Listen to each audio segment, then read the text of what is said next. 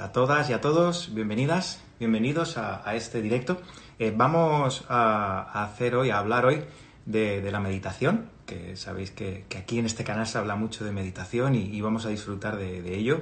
Y mientras se va conectando personas y personas que esperamos hoy, que me, consta que va, a pasar mucha gente por aquí a escuchar, pues os explico un poquito qué vamos a hacer en esta charla, ¿no? Eh, qué vamos a, encontrar eh, sobre meditación, ¿de acuerdo? Vamos a hablar sobre todo eh, sobre la historia de la meditación, sobre qué nos podemos encontrar, eh, o sea, cómo hemos llegado hasta aquí para, para, estar en un momento en el que la meditación eh, es algo que, que realmente pues Mm, se habla mucho, se ve mucho, se, vamos, es algo que, hoy en día está muy de moda, llámese mindfulness, llámese meditación y, bueno, eh, interesa mucho. Por lo tanto, me parecía interesante poder retomar este tema desde, desde un punto más histórico y, por supuesto, hablar de la meditación como, como, vamos, como estamos hablando siempre en este canal, que, que para eso está y para eso lo tenemos. Entonces, con nosotros hoy quería invitar a unos amigos que tienen un podcast súper interesante, del que hablaremos también, que, tienen un centro en Tarragona de filosofía perenne y hablan también, por ejemplo, de estos temas, ¿no? De meditación y además eh, sus podcasts son maravillosos, con una información realmente valiosa que, vamos, que hace entender y saber que ellos pues, pues manejan esa información de una manera muy, muy fiel y muy fiable. Por lo tanto, qué mejor que, ellos, que, unas personas que, que están vamos, que están eh, en todo momento tratando este tema de una manera muy profesional, pues invitarlos y hablar de ello. Así que eh, los tengo ya por aquí, vamos a invitarlos y vamos a disfrutar un rato de conversación sobre la historia de la meditación. Súper interesante, así que no os lo perdáis, no os perdáis estos, estos 40 minutitos más o menos, 50 minutos de, charla.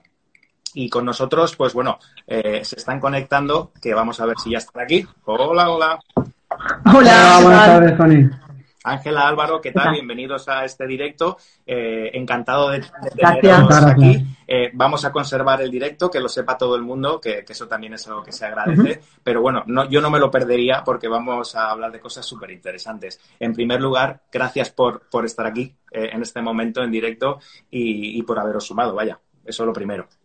Gracias a ti por darnos la oportunidad de participar en esto, que es una iniciativa pues, que nos parece muy bonita. Sí, muy interesante. Sí, sí, sí. Es, todo, todo, bueno, yo creo que más o menos como tenemos los mismos gustos, eh, nos parece muy interesante, mm. ¿no? Eh, en este caso, vamos, vamos, a, vamos a ver el, tiempo, como lo tenemos limitado, tampoco querría estirarme y consumirlo todo, tenemos una hora de directo y, y en este caso yo empezaría directamente ya con, con lo que nos vamos a encontrar ¿no? en toda la charla, que es eh, una breve historia de la meditación. Yo os voy a preguntar cosas, os voy a decir, vosotros también me guiaréis un poco y, vamos, me contestéis quien queráis. Tanto Ángela como Álvaro, a mí me da igual.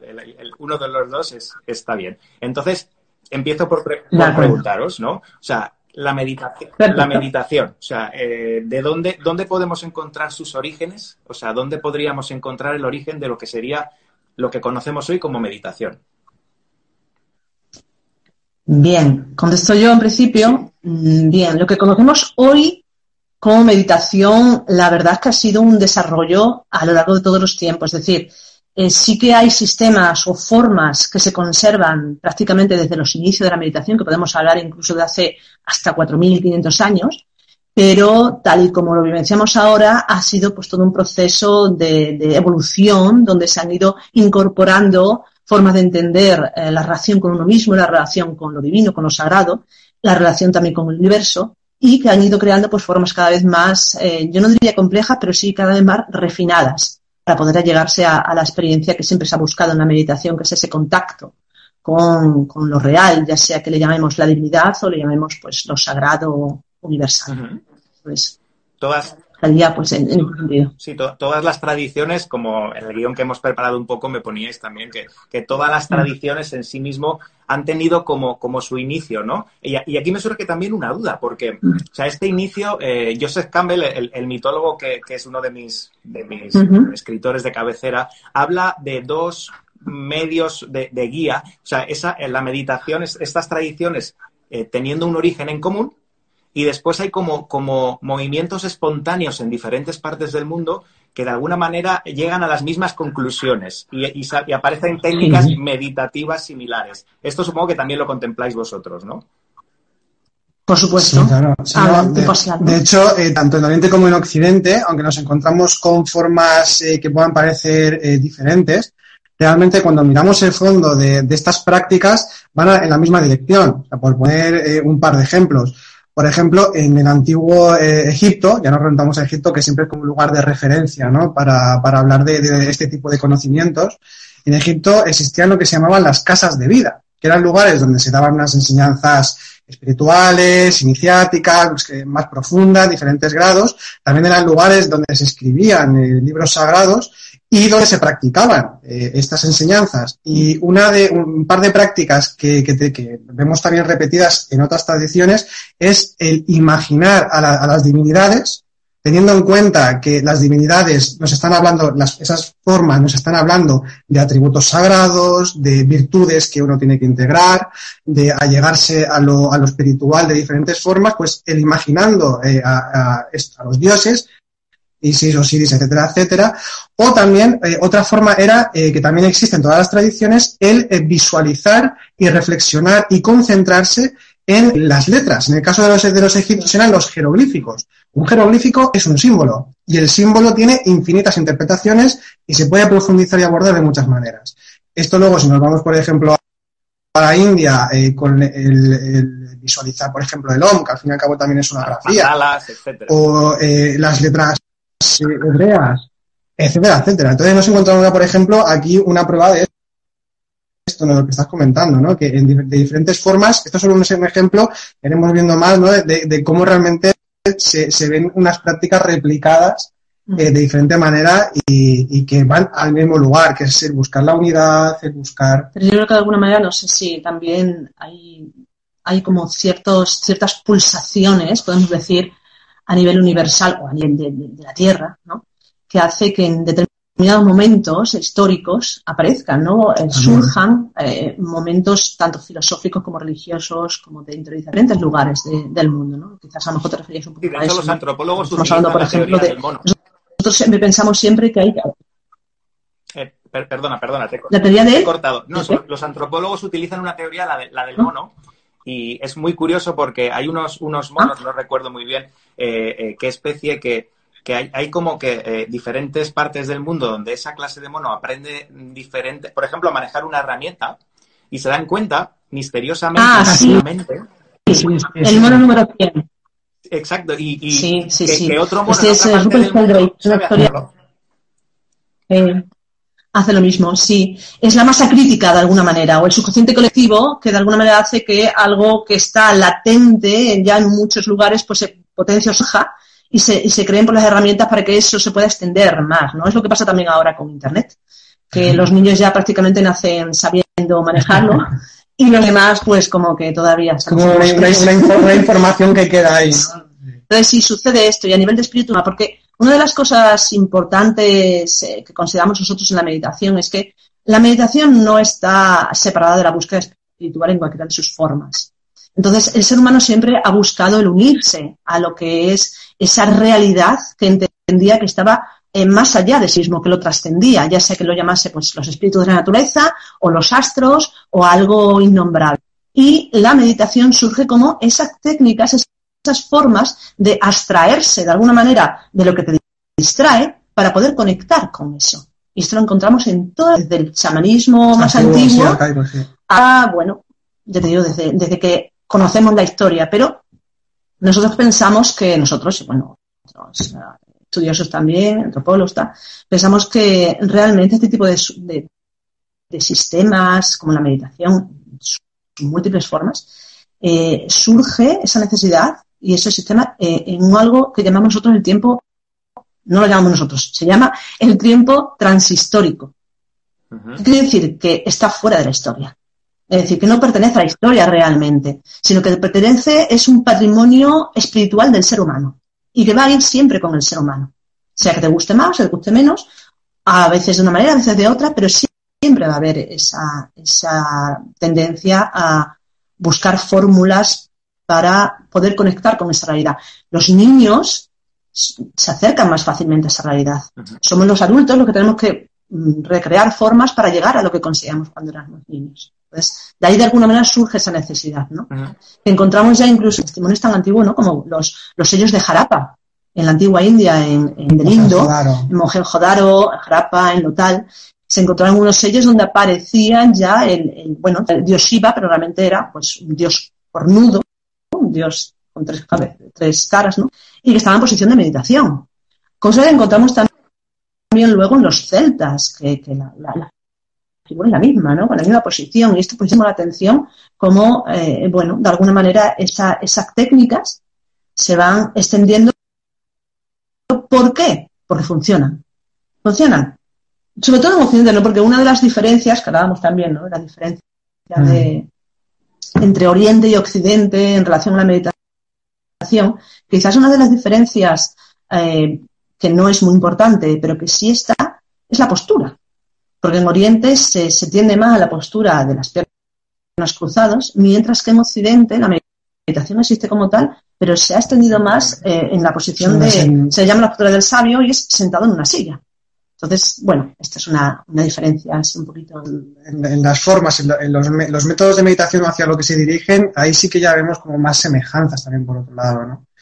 Eh, por ejemplo, una de las cosas que, comparten todas las tradiciones eh, en la meditación es, por ejemplo, la desidentificación con los mm. propios pensamientos, con la consideración de que hay pensamientos o estructuras psicológicas en nosotros que nos impiden llegarnos a lo más espiritual, llegar a lo espiritual, o, por ejemplo, eh, también el no identificarse con, los sentidos, ¿no? El, no exteriorizarse, eh, eh, no estar volcado hacia afuera, sino interiorizar, concentrarse. Y esto lo encontramos desde, por ejemplo, los Yoga Sutra de Patanjali, pasando, por ejemplo, incluso los pitagóricos también. Mm. Y es que vemos que de Occidente y en Oriente también nos encontramos con prácticas que se asemejan mucho en este sentido, ¿no? Y, bueno, pues... Sí, sí, habéis hablado de, tantas cosas que, yo, yo, estoy aquí escuchando, vamos, eh, completamente fascinado y encantado, ¿no? Eh, y, sí que es verdad que mm, habéis hablado de algo que me ha interesado mucho en especial, porque sabéis que yo, sobre todo, eh, mis temas, mis temas de estudio son la conciencia y, la imaginación.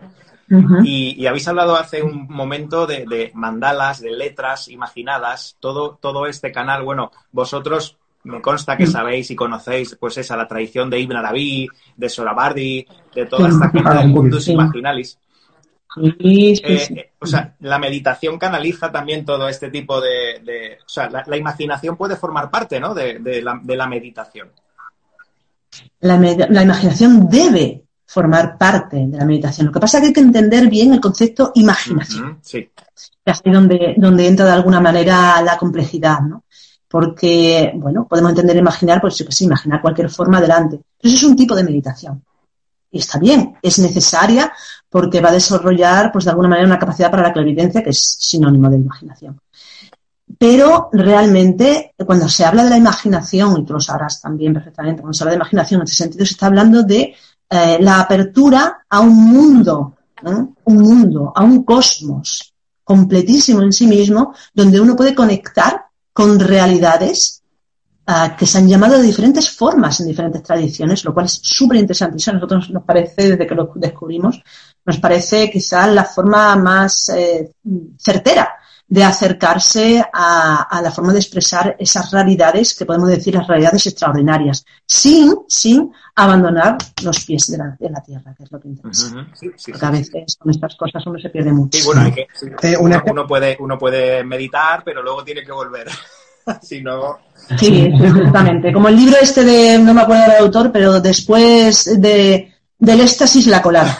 muy buena, muy buena. bueno, como los bodhisattvas antiguos budistas que, lo que, que, iban, se iluminaban y luego se volvían otra vez. Y por compasión. a la gente, claro, porque es que. Eh, Exactamente. Es que ese es uno de los objetivos. Perdona. Sí, sí, claro que tenían. Ese es uno de los objetivos de la meditación. Lo que es, de alguna manera, integrar valores. Valores que eh, te, te, de alguna manera te enaltecen eh, como humanos sin enaltecerte. Ahora explicaré un poquito, ¿no? Quiere decir que de alguna manera con la meditación uno, uno eh, se agranda y a la vez se encoge.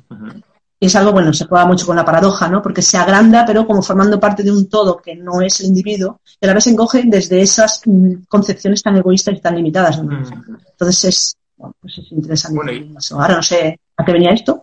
Bueno, estábamos hablando de la imaginación, pero, pero la meditación, como vemos, es un ah, campo muy amplio. Es, es, una disciplina muy, amplia que, que, yo intento humildemente transmitir como vosotros y, hay muchas partes, ah. desde muchas visiones. Todas las filosofías y tradiciones tienen su, sus métodos de meditación y hay que escoger hoy en Occidente los más sencillos para empezar siempre, para, para que la gente también pues tenga esa introducción, ¿no? Pero hay, un objetivo eh, en el tiempo, o sea, en el tiempo y en la historia de la meditación.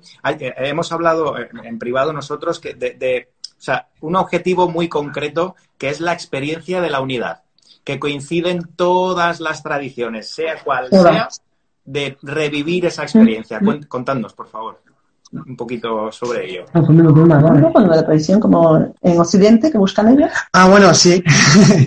sí, de hecho, eh, sí, justamente como, como decía Ángeles, en, en, Occidente ya nos encontramos con, con, esta idea de la unidad o de ir en búsqueda de la unidad de una forma muy clara, con la idea de Dios. Y no solamente en las religiones del libro eh, que sale de esa idea, porque por ejemplo ya el mismo Platón, en la filosofía griega, ya hablaba de Dios.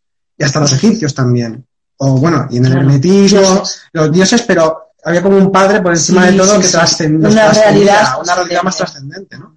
Entonces, eh, el ser humano eh, siempre, incluso cuando somos niños, de alguna forma ya se tiene incluso esa pequeña experiencia que no se sabe describir demasiado bien, que es ese algo que, qué sé yo, ¿no? Que, que, que, nos mueve, que nos empuja un poquito, y, y, tiene que ver con ese anhelo, con esa experiencia de la unidad en sí misma. Eh, de, lo que realmente somos. Mira, por ejemplo, en la cábala, eh, esto lo tienen muy claro. ¿no? la, cábala, que es, digamos, la, parte más esotérica, más profunda de, la mística del judaísmo, ¿no? Entonces, eh, en la cábala hay muchas prácticas, por ejemplo, muy relacionadas, como decías, con la imaginación, la imaginación de letras, por ejemplo, de las grafías hebreas también son sagradas, son simbólicas, o de palabras concretas incluso imaginar todo eso, pero siempre va en dirección hacia la divinidad. El, ser humano, entre comillas, es como si quedase en una especie de segundo plano, igual que todo lo material, entonces todo va en dirección hacia lo divino. Igual que en el cristianismo, pensando siempre en lo que se llama la unión mística, o en el sufismo, que es el esoterismo islámico, eh, o bueno, o también en la India, por ejemplo, cuando se habla de Brahma, ¿no? De, ir hacia Brahma y tal, o la escuela Baita que habla de la unidad pura, esa idea siempre está vueltado en el taoísmo. Siempre, el, el, gran vacío, el Wu Wei, Exacto, exacto. Exactamente, la galaxia. Exactamente. Sí, se puede llamar. Se puede llamar de mi manera. es el lugar, es el lugar de la auténtica plenitud. Exactamente. Pero eh, son nombres y fórmulas que buscamos para recuperar algo que sabemos todos que tenemos y que hemos experimentado. Muy platónico también eso. Ah, es lo que decir, la reminiscencia de Platón. Es decir, esa reminiscencia lo tenemos todos y por eso vamos hacia ello. Por lo tanto, realmente es, es, Ese mensaje, sobre todo para los que nos escuchan, es muy bonito porque todos tenemos esas semillas. Todos.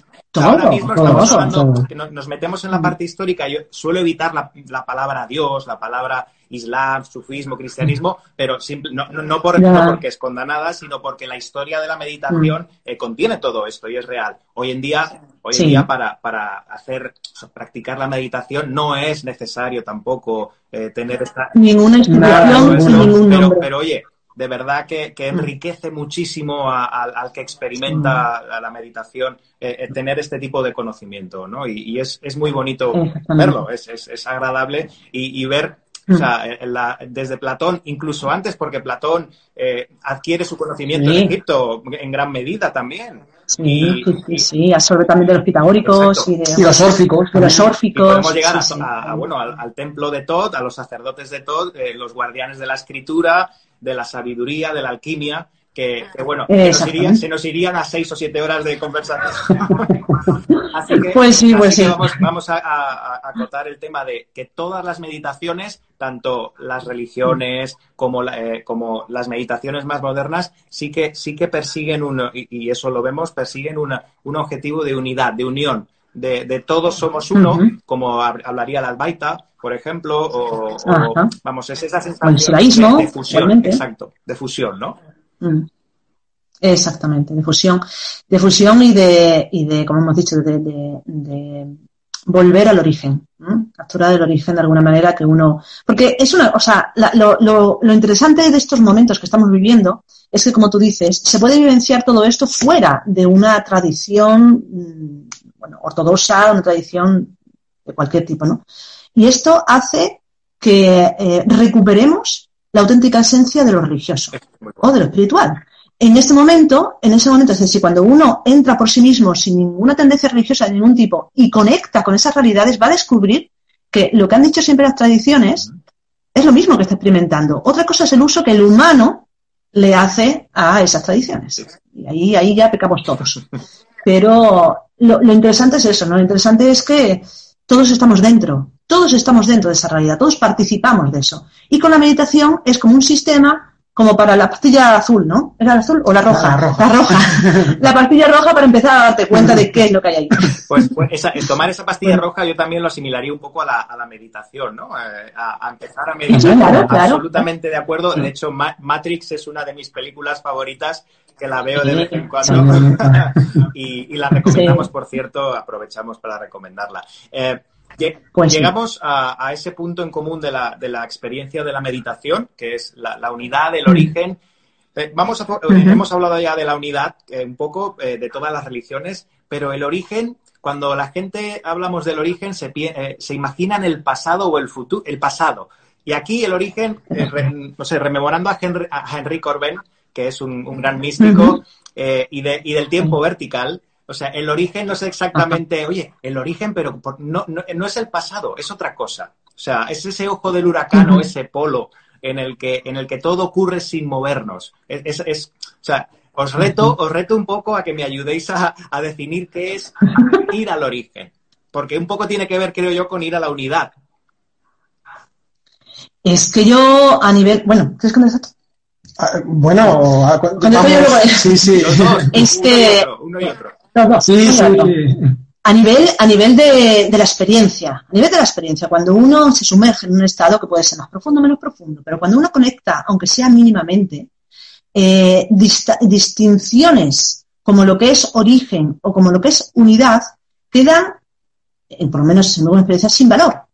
Sin valor. Y te das cuenta de que es lo mismo, pero te das cuenta de que es lo mismo después. Después. Cuando estás, no te importa nada no te importa entender nada, solo estás, eres. Y ese realmente es ese, ese punto o ese ojo de huracán que tú has dicho, donde uno se sumerge, donde uno desaparece y a la vez es plenamente. Aquí trabajamos siempre con la paradoja, porque es inevitable, porque es la realidad que vivimos. Todo en el instante. No hay tiempo, por eso hablamos nosotros de, del tiempo, no nosotros, del tiempo transhistórico, ¿no? De ese, de ese ver que el origen de las cosas no está nunca jamás en un pasado lejano, sino que está en el instante, pero, ojo, no el instante ni espacial ni temporal, sino precisamente el instante atemporal y inespacial, no sé si se existe esta palabra, pero inespacial, es decir, donde todo eso queda como parte de lo, de lo mmm, transitorio, de lo que pasa, sí, sí, sí. pero que uno sigue, uno, bueno, forma parte de, esa, de ese algo a perpetuidad y, y a la vez desaparece completamente. Sí, hay, no, no, recuerdo en qué tradición, porque, porque al final ya esto es un mare magnum imposible, pero se habla de, de la dimensión no tiempo, no lugar, no, no, es, no espacio, no tiempo, no lugar.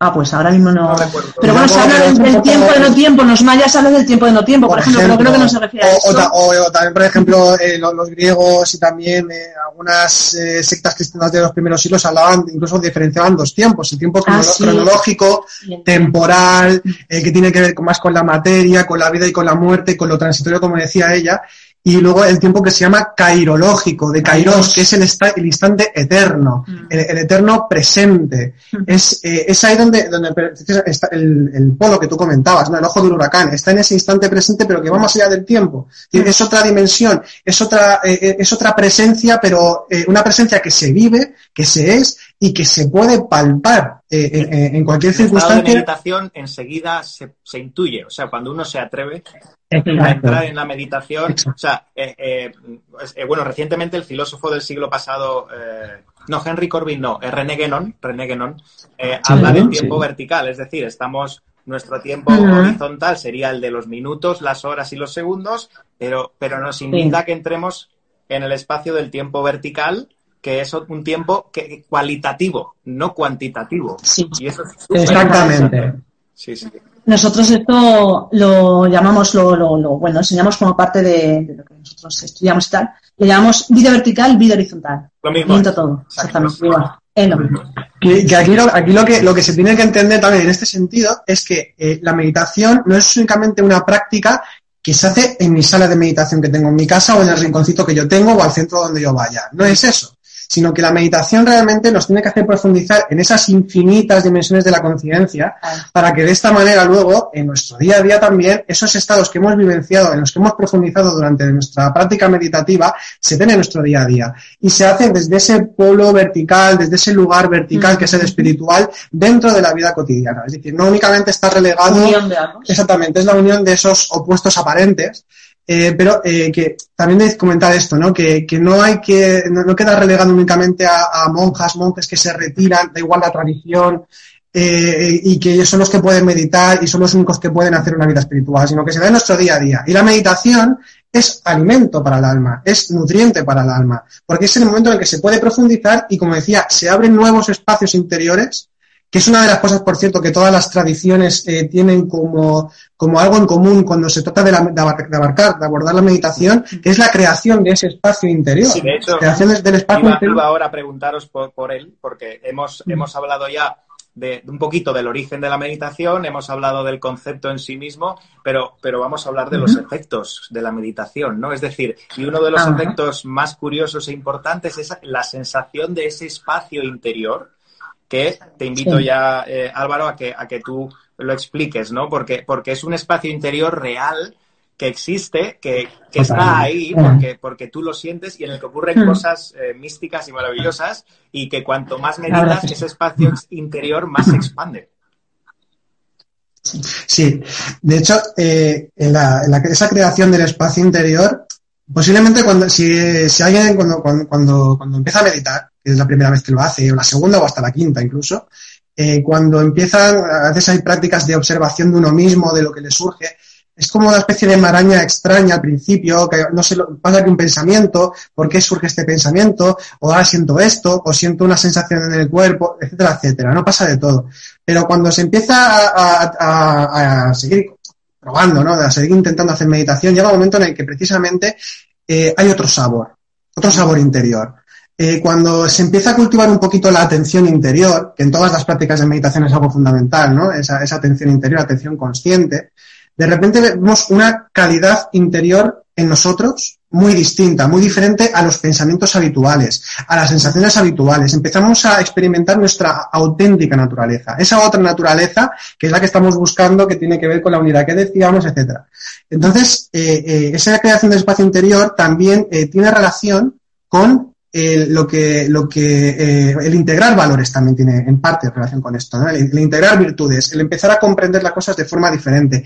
Y también eh, esos estados, eh, digamos, de mística, esos estados interiores de puro gozo, de pura, de pura plenitud, una plenitud, que no tiene nada que ver con nada realmente. Es decir, no es algo que, que, tenga que buscarse en un lugar concreto, no es algo que tengamos que hacer en concreto para estar bien, sino que es también el aprender a ser y, punto, ¿no? O al estar y punto. Eh, es la plenitud y punto. Es decir, no, es, no, es, no, tiene más cosas, no tiene más atributos, sino que es, es simplemente ser. Y es ahí donde se, se, recrea esa expansión también. Yo creo también que tiene muchísimo que ver con, con los sentidos. También. Normalmente con la educación que recibimos nos volcamos mucho hacia el exterior y pensamos que la percepción es únicamente de los sentidos exteriores, es decir, los sentidos. Y eh, cuando uno empieza con la meditación, de repente descubre un mundo extraordinario, porque te das cuenta de que cuando traes de los sentidos, empiezas a percibir.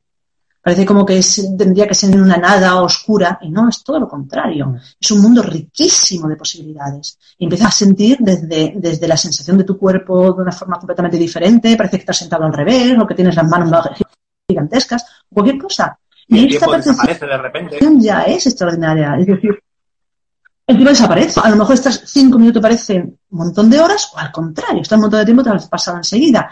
Lo, lo, extraordinario ya no es la experiencia en sí. Lo extraordinario es el darte cuenta de que tienes algo en tu interior que no te habías dado cuenta y que quizás es mucho más amplio y más interesante y más profundo de todo lo que te pueda dar en el exterior. Y lo bueno de, de la práctica de la meditación en este sentido es que cuando uno va creando esa realidad a nivel de espacio interior, que es algo muy íntimo, muy personal, que se puede explicar, pero que no deja de, bueno, de estar dentro del abstracto. Pero lo interesante de todo esto es que hay eh, como un asentamiento, asienta en sí mismo. Y entonces, esto te aporta riqueza. Te aporta riqueza. Y sucede que cuando nos tenemos que quedar 40 días encerrados en casa, como ha sucedido en la actualidad, pues de alguna manera esto es una herramienta y un alimento que sirve para mucho. Sirve para mucho porque no dependes tanto del exterior. No, no te llama tanto. Puedes hacer uso igualmente de todo lo exterior, pero te das cuenta de que, bueno, la frase típica esta de no vive el ser humano. Y tanto. Cuando uno prueba la meditación, siempre tiene hambre de meditación.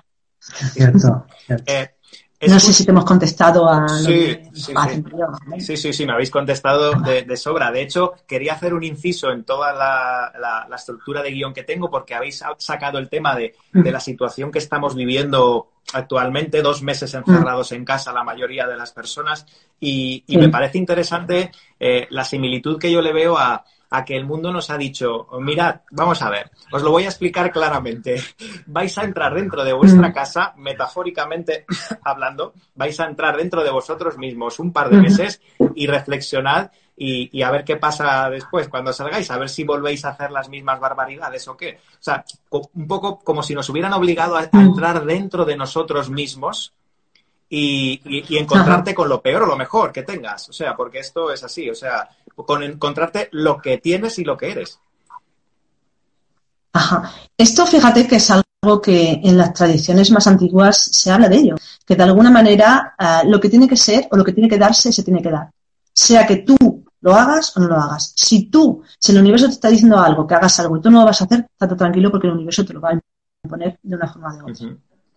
Entonces, de alguna manera, eh, bueno, se habla de, ya ha pasado el famoso 2012 y todo esto, pero se habla ¿no? de, esos momentos que se llama eh, la sala de los espejos o el tiempo de no tiempo que hablan los mayas, que es, es, un periodo de reflexión, donde el ser humano realmente tiene que entrar hacia, hacia sí mismo para hacer una recapitulación de todo lo que ha sido y de todo lo que ha hecho.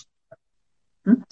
Incluso eh, hay una visión de una palabra que no nos gusta nada, que viene del catolicismo, pero que es, bueno, el cristianismo, que es el apocalipsis. El apocalipsis no es el final de los tiempos. El apocalipsis es la época de la reflexión. La época de mirarse, la época donde todo sale a la luz. Se revela, ¿no? No, tiene nada que ver con nada negativo. Es donde todo sale a la luz, todo se revela. Entonces, de alguna manera es como si los tiempos nos estuvieran diciendo, hey, espabila porque conoces muchas cosas hacia el exterior y hasta te has ido hasta Marte, se hace falta, pero conoces tu interior, sabes lo que hay dentro. Entonces, de alguna manera, quizás el universo, la realidad, o aquí en esta bolita donde estamos en la Tierra, ya está harta de nosotros un poquito y ha dicho espabilad porque. Sí, sí, sí. Bueno, eso en un sentido, pero en otro lado pensamos, eh, somos un poco más pesimistas. en este sentido, bueno, y quizás, pues, los que quieran aprender, aprenderán aunque no tengan esta situación. Sí, sí. Y los que no quieran aprender, no aprenderán ni aunque. Independientemente de. Como es algo íntimo, es personal es libre. Sí, sí, estoy de acuerdo. Estamos teniendo un poco de delay en la, en la conversación. Estamos teniendo un poco de. Se, os escucha perfectamente. ¿eh? Estamos teniendo un poquito de. Ah, de, estamos teniendo lo que se llama un poco de, de, vamos, de diferencia de, coordinación, pero como estamos hablando en, en partes muy, muy de, tú y yo, este, vamos, funciona genial. Por lo tanto, vamos a seguir igual, vamos a seguir igual. Eh, os hago la siguiente pregunta y, supongo que la conexión mejorará. A las 7 es hora punta en Instagram y, en este caso, pues estamos aquí luchando por nuestro espacio. Eh, hablamos o sea, hablamos ya de lo que sería el espacio que hemos creado con la meditación interior y en ese espacio interior podemos trabajar y hacer cosas. Los alquimistas, por ejemplo, eh, lo asimilaban a su atanor, ese horno que, que, no tiene nada que ver con hacer oro físico. Pero bueno, eso es otra historia de la que podremos hablar otro día. Pero pero en la meditación, en, ese espacio interior, ¿qué cosas pueden ocurrir? ¿Qué, ¿Qué, podemos hacer con ese espacio interior tan útil que crea eh, la meditación? hablando ya como herramienta para el día a día, ojo, eh, es decir, vamos a hablar de mindfulness, aunque la palabra no me resulta muy atractiva, pero bueno, eh, como, como se utiliza mucho, vamos a hablar de mindfulness o de meditación o de atención plena, ese espacio que crea de, trabajo interior, ¿qué podemos hacer con él? Que, que de repente, porque de repente podemos disponer de un espacio interior que, en el que podemos desarrollar muchas cosas bonitas y, de ahí pueden salir cosas muy, muy bonitas que no, que no tienen que ver con nuestro trabajo del día a día. Vaya. Vale, tú? Vale, em, es que no sé si te he entendido muy bien. ¿Te refieres a lo mejor a, prácticas concretas o a...? Bueno, me, refiero más a, la parte eh, práctica, pero práctica de, O sea, yo tengo ese espacio de meditación que he creado en mi interior y en mi día a día, ¿para qué me va a servir eso? Mm. Vale. ahora tengo que salir a trabajar. ¿Para qué te va Los dos niños, mi mujer, mi tal, eso, a eso me refiero. Una de las cosas es, como hemos comentado también en, hace poco, una de las cosas es que eh, la meditación te ayuda a las cosas en su justo valor. ¿Mm? Es decir, eh, la meditación no te va a solucionar los problemas de la vida.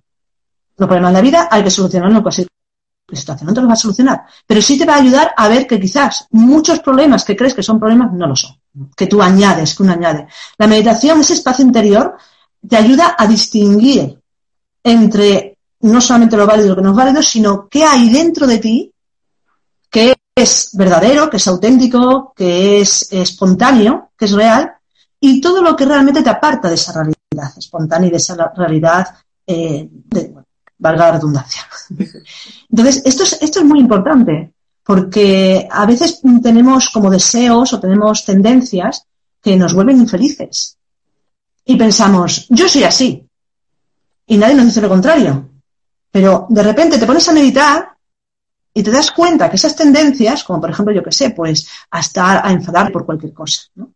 Empiezas a meditar y te das cuenta en ese espacio interior de que no, de que tú no eres eso solamente, de que eso es una pequeña parte de ti, pero que tienes otra realidad muy diferente. Y además, la meditación te va a permitir, ese espacio interior te va a permitir, te da el espacio precisamente para decidir si eliges seguir actuando como siempre o hacerte consciente de que eres un ser completamente nuevo, distante en instante, precisamente, por ese espacio. Entonces, para mí, uno de los grandes, grandes objetivos, vamos a decir así, de la meditación es a descubrir tu sombra, podemos decir, esos aspectos de sombra que tenemos nosotros, y gracias a eso podemos desarrollar mucho más la luz. ¿Qué es lo que interesa? Y luego, sí, luego, Claro, luego también hay, hay, eh, otra cosa que ha ligado a esto, es que precisamente cuando uno empieza a aprender a observar esos movimientos internos y, mm. de, que ha de trabajarlos y, demás, eh, luego también sucede algo eh, que, es que tu vida cambia radicalmente, paulatinamente, pero radicalmente. y es que es un cambio de percepción. El ejemplo que solemos poner nosotros es como que normalmente si estamos muy acostumbrados a esa vida mundana, esa vida que decíamos como horizontal, únicamente eh, temporal, trabajo, como, tú comentabas. Eh, entonces, como que nosotros psicológicamente creamos una especie de rutina. Y como que todo, todo es como de cartón piedra, como, que nada, tiene fondo, que nada, nada tiene un significado, todo es como gris entonces, con la meditación, por ejemplo, como práctica eh, prácticamente central en, todas las tradiciones, eh, y la experiencia también nos lo dice, eh, empieza a, todo tener, empezamos a percibir otra cualidad, calidad de las cosas. Empezamos a ver las cosas diferentes. Y, una de las cosas de, las que uno se da cuenta es que no son los ojos con los que, perdón, no es lo que se ve, sino los ojos con los que se mira. Es lo que decía antes Ángeles, ¿no? Por ejemplo, de eh, que, la relativización de ciertas cosas, que hay cosas que antes pensábamos que eran más importantes y no lo son tanto, por poner algún ejemplo. Entonces, se da esto también con la meditación, ¿no? En ese espacio interior también empezamos a, poner prioridades eh, más, más coherentes, o al menos en lo que pensamos, más coherentes en nuestra vida, al fin y al cabo. Aporta salud también meditar. Esto es algo que pues, se busca mucho en parte, ¿no? Lo, lo que es la salud y la verdad que sí, que también aporta cierta salud. Lógicamente, si tienes algo muy importante, pues no. Pero aporta salud, aporta también Os voy a conectar otra vez, amigos. Eh, Álvaro, Ángela, como la conexión está fallando un poco, eh, os conecto otra vez. Hola. Os reconecto, sí. os reconecto. No, os preocupéis, os reconecto a la conversación y, volvemos a intentar porque se ha ido haciendo el delay más grande y, entonces es un poco complicado. Así que simplemente os desconecto un momento y os vuelvo a conectar y así ya vamos a, a ver si lo dejaremos guardado. No os preocupéis, que veo por ahí preguntas. Vale, vamos a conectarte otra vez. Muy bien, vamos a hacer otra vez la conexión y mientras se conectan vamos a hablar ahora. Eh, me gustaría hablar sobre, eh, claro, eh, hola, hola, ¿qué tal estáis? Hola, hola. Hola, Vamos a empezar. Vamos, quería, quería ya cambiar, bueno, al tema, porque el tema cuando se habla de meditación no se, normalmente no se, mm, no se ve que, todas las filosofías y todas las religiones tienen su forma de meditar. Y, habla, y cuando hablas de meditación, normalmente, pues pies cruzados en un sitio apartado y con los ojos cerrados. Eso no, no tiene mucho que ver con lo que es la meditación. Eh, y cada tradición ha traído sus herramientas. Y me gustaría hacer una separación porque Oriente y Occidente tiene, tiene su, como su miga, ¿no? Es decir, eh, realmente mm. eh, sí que tienen como dos tradiciones bastante marcadas y me gustaría que habláramos de, lo que sería eh, Oriente y Occidente en lo que se refiere a la meditación y la historia de la meditación. ¿Te parece que empecemos, por ejemplo, por Occidente? Sí, claro, claro, claro. Explícanos, un poquito. Bueno, pero ya hemos hablado de, algo. Sí, hemos, sí, hecho una introducción. Sí, sí, pero intenta, intenta llevarnos hasta, hasta donde podrá, podamos ver que, no es tan diferente eh, todo esto, ¿no? Bien. Bien, bueno, antes habíamos comentado en Egipto, eh, luego también en los cultos eh, en, la, Grecia, en la Grecia clásica, los cultos mistéricos, eh, las escuelas mistéricas, por ejemplo la pitagórica, en la, en la, escuela pitagórica hay mucha mitificación, pero algunos datos sí que tenemos, porque las enseñanzas, como eran secretas, no sabemos mucha cosa. Pero sí, sí que se sabe, eh, por ejemplo, que había eh, eh, ciertas prácticas que tenían relación con la respiración, como por ejemplo luego veremos en el pranayama en, en el hinduismo, por ejemplo.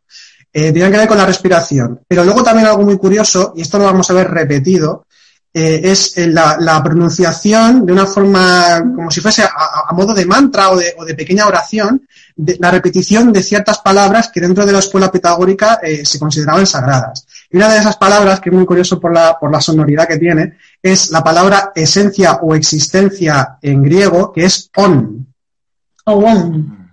On, o on. Y eso se repetía. Eso se repetía. Se repetía constantemente, ¿no? Sí. Eh, luego en Platón también hemos comentado un poquito eh, que, bueno, que también existía pues esa, ese, mm, ese conocerte a ti mismo, ¿no? Como decía Sócrates, eh, que tenía que ver con las escuelas mistéricas, conocerte a ti mismo y, bueno, incluso hasta el punto de que el mismo Platón tenía un curso, tal cual, un curso que no se podía dar por escrito, que era un curso práctico y se llamaba Cerca del Bien. Y si entendemos que el bien era una como una de las grandes virtudes de lo, del uno, de la unidad total, pues estamos hablando de un curso que si no se puede transmitir eh, eh, por escrito quiere decir que tiene mucho de práctico.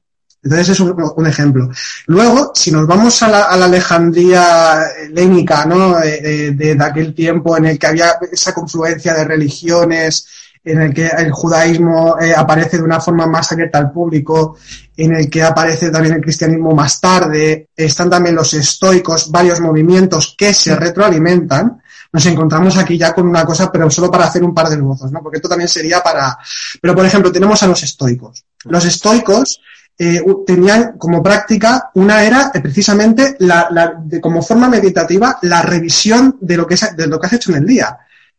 Que, cómo, la retrospección, cómo me he sentido, cómo no me he sentido, eh, puedo hacerlo mejor al día siguiente, qué es lo que tengo que trabajar al fin y al cabo. Y uno de los en los cursos de Mindfulness es lo primero que se hace. ¿eh? Sí, no es, que, no, pero es que, es que aquí viene, una, frase de uno de los estoicos que era Marco Aurelio, que justamente en un libro que se llamaba Meditaciones, eh, dice, hay que alejarse del futuro y del pasado, hay que estar en el momento presente. Literalmente se decía esto. Es, es, ya aquí vemos una, una, marca muy importante de este tipo de prácticas. Eh, luego también está el, el, movimiento, en, la misma época más o menos, está el movimiento del hermetismo. Ahora hablamos del hermetismo como una palabra, como algo secreto. Hermetismo como religión, que también lo fue.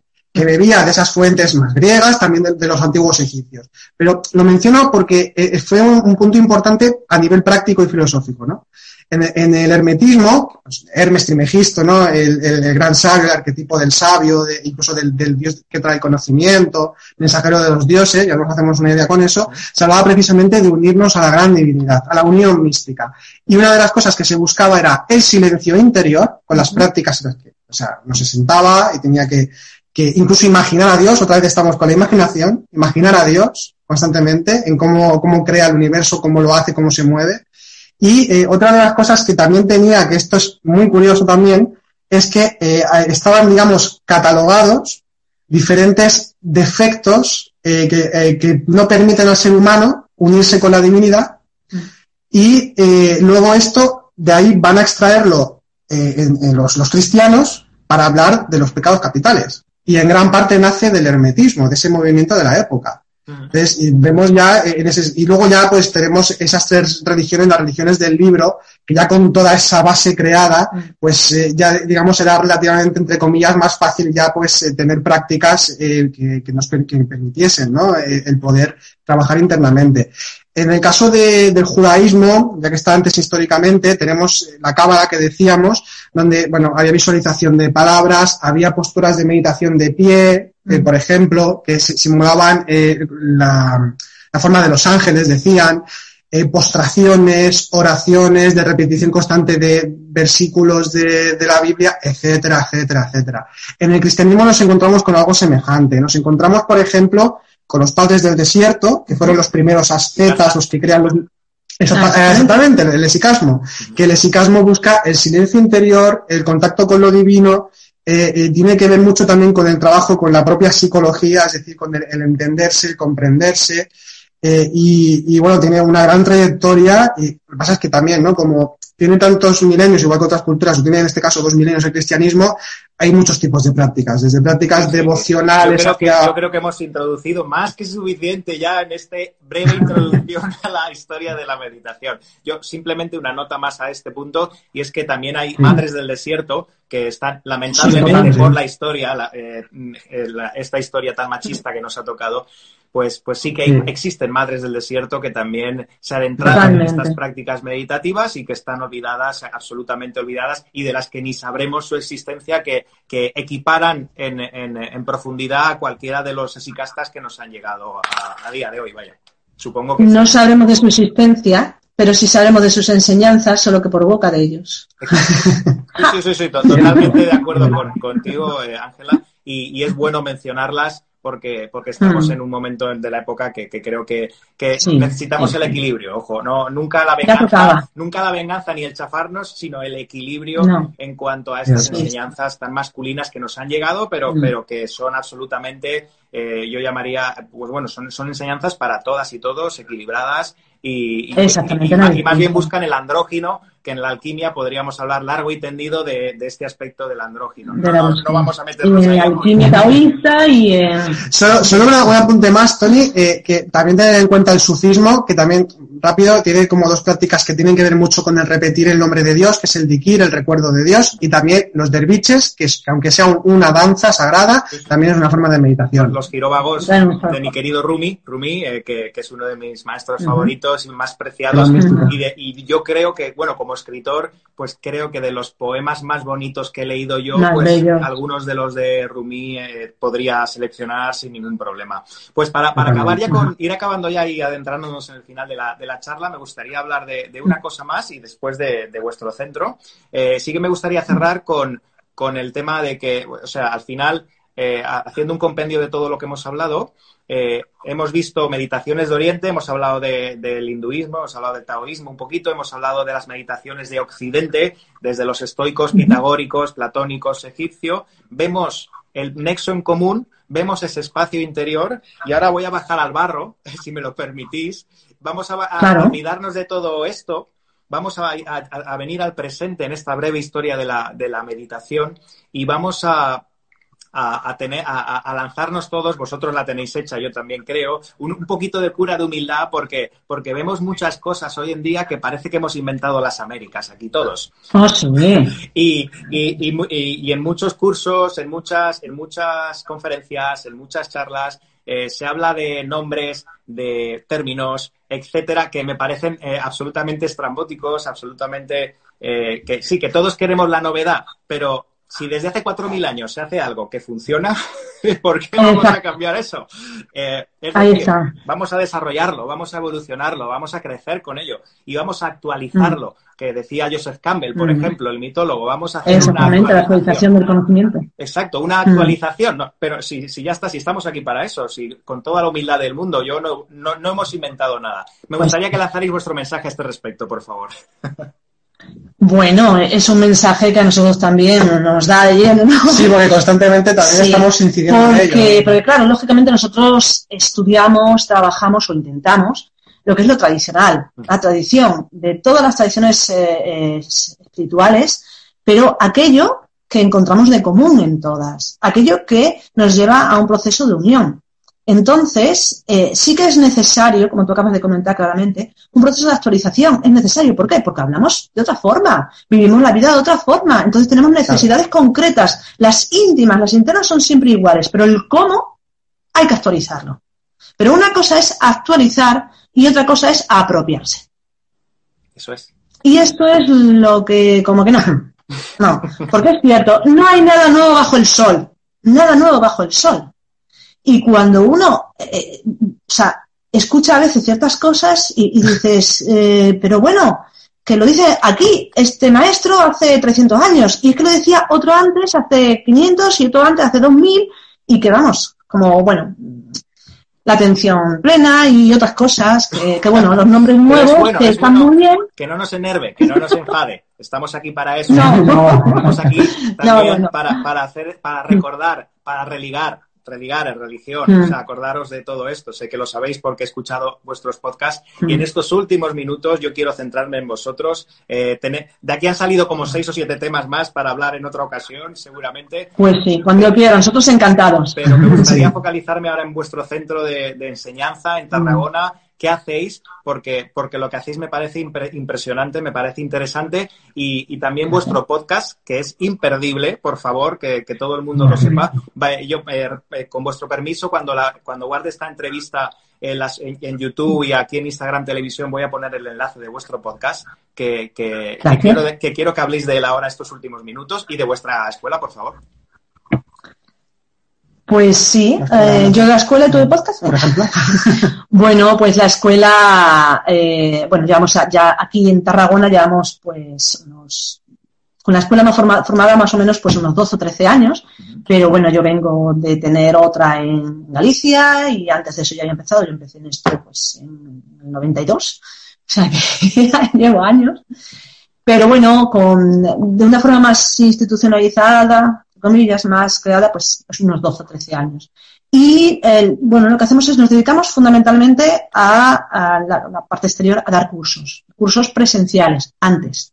Hacemos eso y bueno, el curso normalmente es bastante largo, bastante amplio porque bebe de las tradiciones. Es todo un curso organizado donde eh, fundamentalmente no es meditación solo, sino que meditación sería la parte más práctica, sino que es un curso de autoconocimiento. Dentro del autoconocimiento nosotros eh, metemos bueno, lo que sería el conocimiento de la propia psicología, necesaria para conocerse, lógicamente, el conocimiento también de los procesos a nivel interno, por ejemplo, la parte más de la energía, trabajamos también, lo que es el conocimiento de, la tradición de la sexualidad sagrada en todas las, tradiciones, y eh, por otro lado también la meditación, como he dicho, y algo muy importante para nosotros que es eh, el entender que no hay proceso de autoconocimiento si no tenemos en cuenta la parte espiritual, la conexión con lo sagrado. Porque todo proceso de autoconocimiento implica, como tú has dicho antes, una constante cura de humildad, donde uno tiene constantemente que desaparecer. Entonces, eso es, esos valores son los que más o menos pues intentamos trabajar, potenciamos eh, como virtud y como, bueno, interés también, la ayuda al otro, lo que es la consideración exterior, que le llamamos, es decir, tener en cuenta siempre al otro, al otro y a los otros, ¿no? es decir, a, lo que nos rodea. como un valor también fundamental, sobre todo en estos tiempos que a veces nos volcamos demasiado hacia nosotros mismos. Y, el podcast, ¿hace cuánto tiempo hace que lo tenemos? Hace apenas un año. Mm. Sí, bueno, el podcast Sendero a la Nada, eh, este, este podcast, eh, la, la, idea de dar a conocer este, este conocimiento, para la redundancia, desde la parte tal y como nosotros, entonces, pues expresarlo, ¿no? Eh, y entonces, bueno, pues cada semana grabamos, grabamos uno de estos podcasts y tocamos pues, los, temas que, nosotros trabajamos, es decir, desde la psicología, hablar de los, de los diferentes, pues, de, cosmovisiones, cosmovisiones eh, esoterismo, hermetismo, simbología. Decimos, por ejemplo, una trilogía del Camino de Santiago, eh, mm. lo de los sueños. Entonces, bueno, esos temas que, sobre todo, que nos ayuden a llegarnos a lo espiritual, que sean, intentamos que sean útiles y que también que, que, inspiren, ¿no? Que inviten sobre todo a que, a que aquel que nos, aquella persona que nos escuche que, que, bueno, pues que quiera meditar, que quiera profundizar, que quiera estudiar estos temas. Eh, y, y, es el objetivo principal, ¿no? De dar, dar eh, difundir eh, este conocimiento y volviendo de nuevo a lo que comentabas al principio, eh, que también dan a entender de que todo ya se ha dicho, las formas cambian, pero en el fondo sigue siendo el mismo, todo se ha dicho. Entonces también invitar a eso, ¿no? decir, ¿Dónde se puede escuchar vuestro podcast? En Evox. Estamos en Evox. Vale, pondré el enlace en YouTube y en, y en, Instagram eh, para. Bueno, y desde vuestro Instagram, desde vuestra web, se puede, se puede ir a todo este tipo de información. Sí. Vale. Sí, sí, sí. Y, y por mm. supuesto volveremos a hablar de todo esto. Y, y, sí que me gustaría, para acabar, que nos quedan tres minutos, que todo el que mm. las personas que se hayan quedado en la charla, pues que puedan mm. agradeceros en los comentarios este, este rato, esta hora que habéis tenido, que, que bueno, han habido alguna preguntita, algún, algún despistado por aquí veo.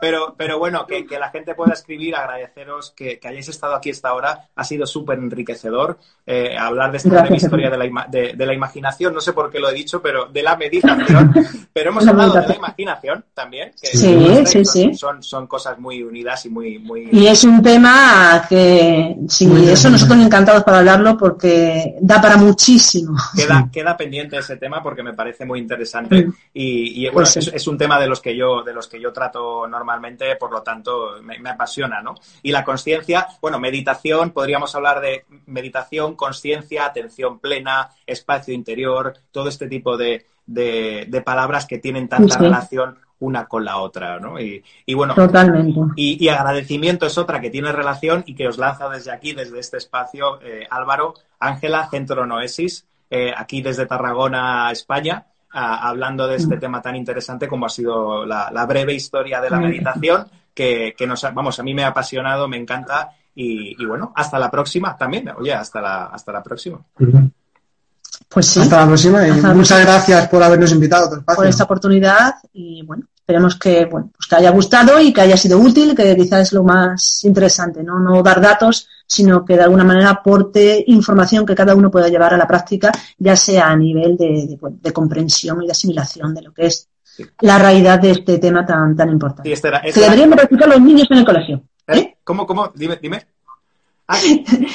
La meditación que deberían practicar los niños en el colegio desde siempre. Ojalá, ojalá. Tengo, pendiente En, el módulo, en, el curso de meditación que estoy haciendo en mi Instagram, tengo pendiente ese módulo, el módulo de niños y meditación, que lo tengo que hacer, que lo sepa todo el mundo, que lo que estoy en ello. Y, bueno, nada más. Simplemente, eh, pues eh, nos emplazamos para otra charla porque esto ha sido muy interesante. Y, Perfecto, cuando quieras. Eh, Ángela y Álvaro, muchas gracias y nos vemos pronto por aquí. A ti, Tony. Igualmente. Que vaya bien. Hasta luego. Hasta luego. Hasta luego.